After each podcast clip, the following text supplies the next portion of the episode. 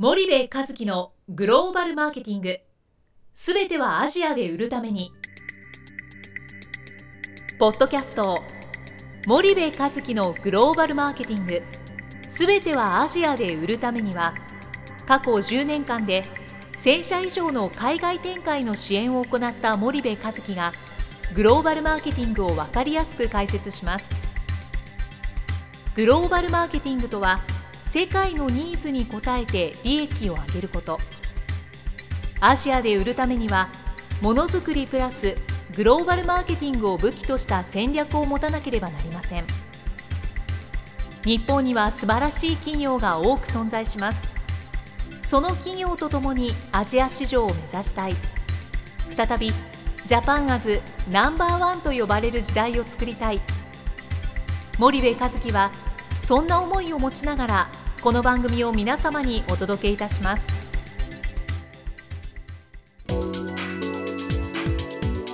こんにちはナビゲーターの東忠夫です。えー、こんにちは森部和樹です。あの前回森部さんのグローバルマーケティングは世界のニーズに応えて利益を上げることとはい。いうことをおっしゃってたんですけど、はい。もう一度この辺説明してもらってもよろしいですかね？はい。まああのーマーケティングの誤解を解きたいということで前回お話をさせていただいてマーケティングというのは大企業であったり消費財メーカーだけがやることだとおいうふうなあの B2B 企業であったり中堅中小企業はマーケティングという概念は必要ないっていうあの誤解を日本の多くの企業は持っているというお話をしましたがあのマーケティングというのはそうではなくてですねえー単純にニーズに応えて利益を上げることなのでビジネスそのものですよとで世界でこうあのマーケットシェアを取っていくと世界に売り上げを上げていくと販路を開拓していくという時にはグローバルマーケティングという概念いわゆるその世界のニーズにどう応えてどうやって利益を上げていくのかというそんなあの定義のお話ををしたと思います。それではグローバルマーケティングっていうのははい具体的にどういった要素があるんですかね？えっと、スパイダーエージェントの講座でもですね教えているグローバルマーケティングの、まあ、講座の内容に近くなってくると思うんですけどそんなにそのあの難しいことを言ってるんではなくてですねマーケティングの基本プロセスなんですよねでマーケティングの基本プロセスってあの世の中にマーケティングの本たくさん出ているのであのいろんな本を見てもらったら分かると思うんですけどいわゆる RSTPMM という3つの大きな流れがございましてここをいかにアジア新興国版で学んでいくかっていうそういうあの話ですよね。今 RSTPMM というローマ字が出てきたんですけれども、具体的に解説いただいてもよろしいですか？はい、このまたカタカナが、まあ、ローマ字が大変誤解を生むのであのお話をすると R というのはですねリサーチの略で頭文字を取っていまして、まあ、調査ですよね。で STP というのがセグメンテーションターゲティングポジショニングの頭文字を取っているもので最後の MM というのはマーケティングミックスいわゆる皆さん 4P という言葉をお聞きになったことあると思うんですけどもそれの略字でございまして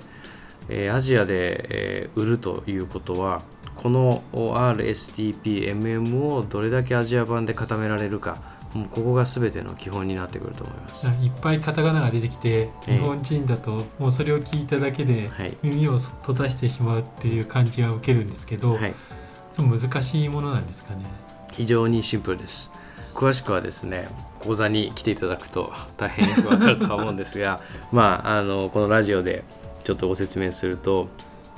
いわゆるその海外でに出ようと海外で売り上げ上げようと思った時にまずあのリサーチをしていくわけなんですけどもねこのリサーチ R の中ではマクロ環境の分析とミクロ環境の分析っていうこの大きなあの2つをやるんですね。マクロ環境って具体的にどんなものがあるんですか、人口動態的な要因とか経済的要因とか社会文化的要因とか、まあ、細かい項目がいろいろあるんですけどそれはちょっと時間もあるのであのご説明を差し控えてですねちょっともう非常にシンプルに言うとですね、アジアでこう売ろうと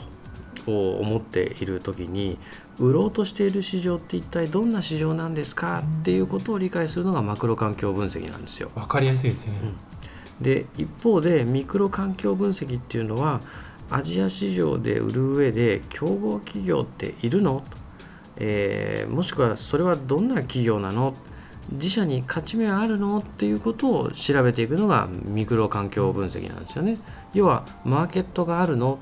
敵はどんなやつらなの？っていうことをマクロとミクロで調べますよっていうそんな調査これが R なんですよ。はい。でこれをやると今度何が分かるかっていうとスウォット分析っていうことをやるんですけどね。はい。これもなんかスウォット分析とか言うとなんかものすごいものに聞こえるんですけど基本的に今売ろうとしている市場ってどんな市場なの？どんな敵がいるの？っていうことをマクロとミクロで調べたと思うんですがそれをスウォット分析に入れるとですね、えーアジア市場で売る上で自社の強みと弱みえーそれから何がチャンスで何がこう脅威になるのかこんなことを分析していくんですよね。でこれができるといわゆる自分たちはこういうところに強いけどこういうことに弱いよねと。でアジアではこういうことがチャンスだけどこういうことは危険なリスクになるな脅威になるなとこういうことが分かって初めて、えー準備が整うわけですよね。でこれがいわゆる R の全体像になります。はい次は STP とおっしゃってましたけど、じゃあここまで分かったら今度はですねそれをじゃあ誰に売っていったらいいんだろうということを考えるのがこの STP になるんですけどもあのまず S はセグメンテーションの頭文字というふうに言いましたけどもまあいわゆる層というふうに捉えてもらったらいいと思うんですけどもねどんな層に売ったら一番その売れるんですかっていうことをまず大きく開いていくと。でその層の中でもプライオリティをつけていかないといけないと。当然全部の層に売るのがいいんですがその層の中でもどこを狙うことが最もプライオリティが高いんですか？これが T のターゲティングですよね。はい。で最後それをやることで自分たちはその国でですねどういう立ち位置を目指していくのとポジショニングっていう話なんですけどもね。どういうポジショニングで自分たちの強みを発揮していくんですか？っていうことを見ていくのがこの RSTP なんですよね。なるほど続いて MM とおっしゃってましたけど、はい。えっとまあ、マーケティングミックスですよね。で、結局この RSTP までは、あの実際にアジア市場ってどんな市場なんですかっていうことを理解をする。で、自分たちはどういうターゲットを狙うんですか？自分たちの強みと闇は何ですか？チャンスと脅威は何ですか？これが今まで言った RSTP の話だと思うんですけど、本当に重要になってくるのはこの MM で多くの日本企業がですねこの RSTP すらあのなんとなくやるんですよね。例えば自分たちはこんなにいいものを持っていると。技術力高いんだと。メイドインジャパンなんだと。日本企業なんだと。だからアジアの格下の皆さんはきっと欲しがるはずという何かその理由のないやり方でですねアジアにこうあの展開をしていくんですけどそこでこう全部失敗して撤退して帰ってくるっていうそういう話なんですけど、まあ、そこの整理がきっちりついたら今度 MM というところなんですけどね MM ってあの 4P というふうにも呼ばれるんですがあの1つがプロダクト4つの P の1つはプロダクトいわゆる製品ですよね。でもう1つがプライス。これは価格です。で次にプレイス。これ流通チャンネルですね。で、えープロモーション。えーこれはカタカナでプロモーションですと。これを合わせて 4P というふうに呼ぶんですが結局その何を売るんですかっていうのが製品ですよね。で何を売ったら売れるのか。でじゃあその製品はいくらで売るのっていうことといくらなら売れるのっていうのはプライス。で流通チャンネルがどうやって売るの？どうしたら売れるの？で、えー最後プロモーションどうやって知ってもらうの？どうしたら知ってもらえるの？この4つを考えていくっていうのが、まあ、マーケティングミックスなんですよね。なるほど。そのマーケティングミックスでポイントとなるところっていうのはあるんですかね？はい、えーっとですね。基本的に日本企業が間違えてしまうのってこの、まあ、マーケティングミックスに限らず RSTP、MM でいうと何をいくらで誰にどうやって売るのっていうこの4つの要素がすごく重要でこの4つの要素は今ご説明した RSTP、MM に全部含まれてるんですよね。もう一回ですか、ええ。何をいくらで？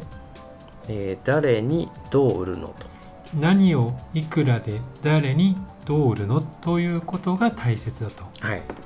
でこれがもう大企業であろうと中堅中小企業であろうとビジネスの基本はここなので日本企業の場合は、えー自分たちの持っているものを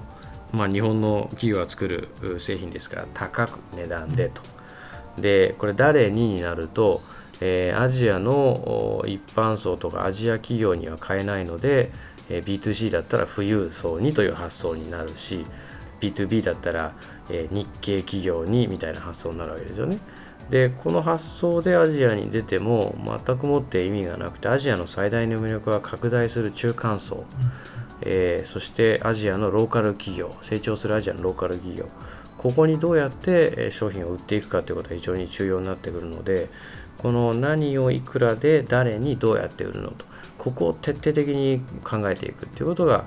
アジアでビジネスを成功させる上でのもう最大のポイントになってくると思います。なるほど。そうするとグローバルマーケティングっていう言葉が世界のニーズに応えて利益を上げるっていう、うん、まさしくなんかそのステップを今聞いてるような感じを受けたんですけど、はいはい、そんな感じでよろしいんですか、ね、そうですね。グローバルマーケティングは世界のニーズに応えて利益を上げることとそのやり方が、えー、私が講座をやっている RSTPMM のアジア版そういうことになりますね。なるほど。今聞いていると RSTPMM っていうのはもうそのままなんかアジアで売るための事業計画みたいな形になってしまいそうな感じを受けるんですが、はい、そういうことなんでしょうか？そうですね。あの事業計画っていうとですねその日本企業がアジアに展開するときにいわゆる事業計画と呼ばれるものはもともと生産拠点として出てってたので工場を建てるための計画になってるんですよね。で工場さえ建ってしまえば例えばその工場に30億の投資をしてもコストが半分になるわけですからあのいわゆる単純に計算をすると30億の投資が何年でリターンを取れるかっていうのはすぐ分かるんですよね。ただ今はアジアは生産拠点であるという位置づけと同時にマーケットでもあるというそういう意味合いも持っていますと。でマーケットとした時に、えー、販売会社を設立するっていうところの事業計画が皆さんきっちり立てるんですけど販売会社を設立した後今度は工場とは違いますから売上つまりはトップラインをうわーっと上げていかないといけない中でそこが思った通りいかないから、えー、なかなかうまくいかないと。でこの売り上げを上げるっていうことは RSTPMM をしっかり組み立てないと絶対に上がらないのでそこに多くの企業の失敗があるっていうそういう話ですよね。なるほど進出するための現地法人なり販売拠点を進出するための計画書はあると。はい、でも進出してから現地で販売するための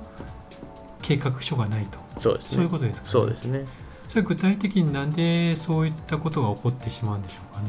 まあ、そもそもプロダクトアウトの発想は強いって前々回ぐらいですかねお話をしたと思うんですけども基本的に日本ってものづくりの国で日本の商品はいい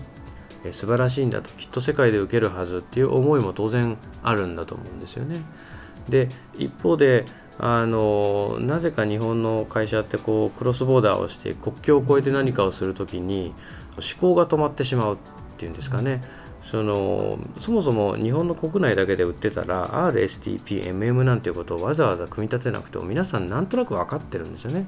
で、えー、売り先もあるしルート営業をしてってなんとなく分かってるとただアジアっていうのはあの創業に似ていてですね全くゼロベースから事業をその国で組み立てていっていくっていうことにあのイコールだと私は思っているのでそこの概念が全くスポーンと抜けてしまっているってそういうことだと思いますね。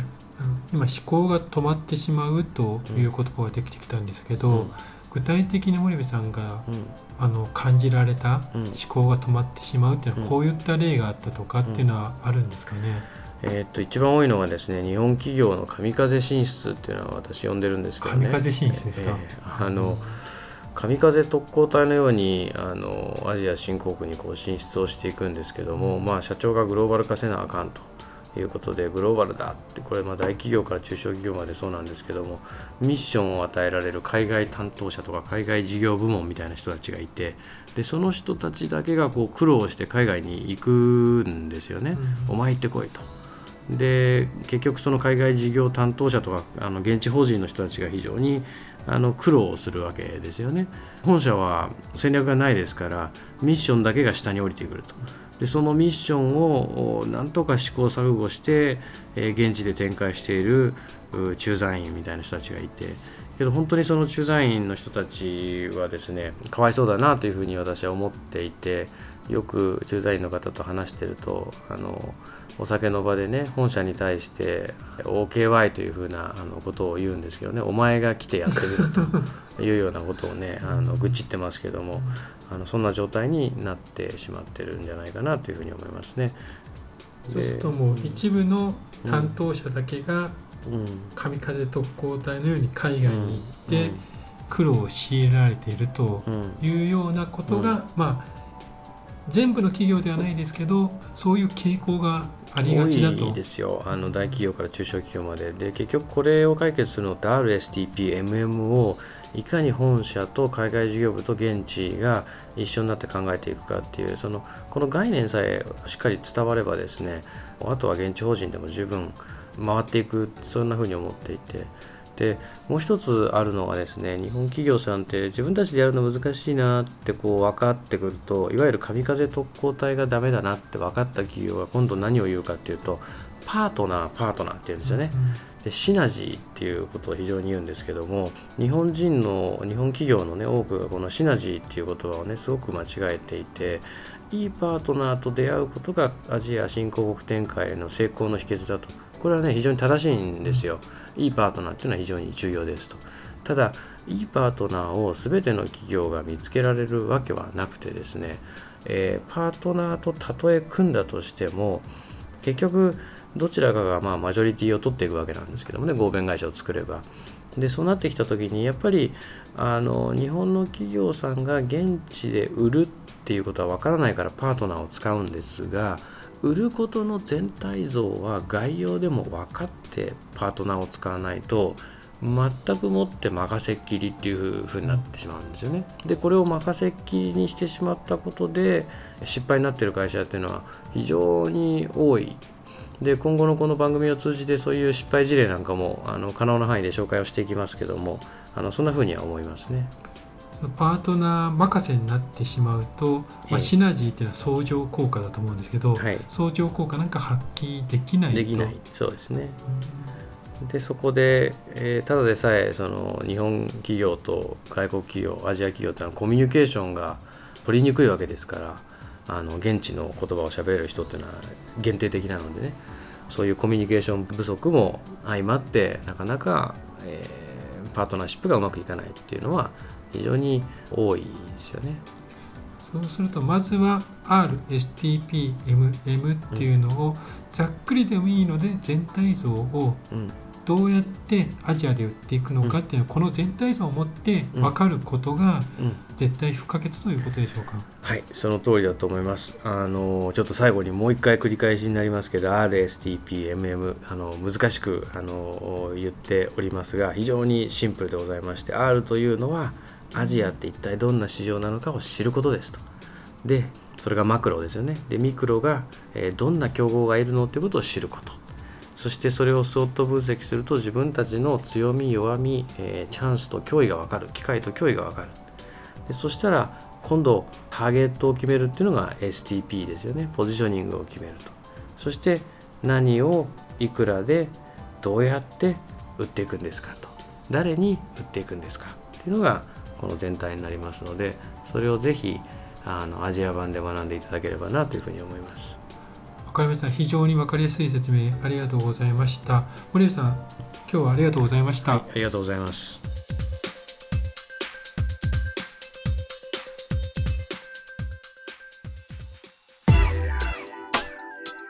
本日のポッドキャストはいかがでしたか？番組では森部一樹への質問をお待ちしておりますご質問は podcast アットマーク spydergrp.com ポッドキャストアットマークスパイダー grp.com までお申し込みください。たくさんのご質問をお待ちしております。それではまた次回お目にかかりましょう。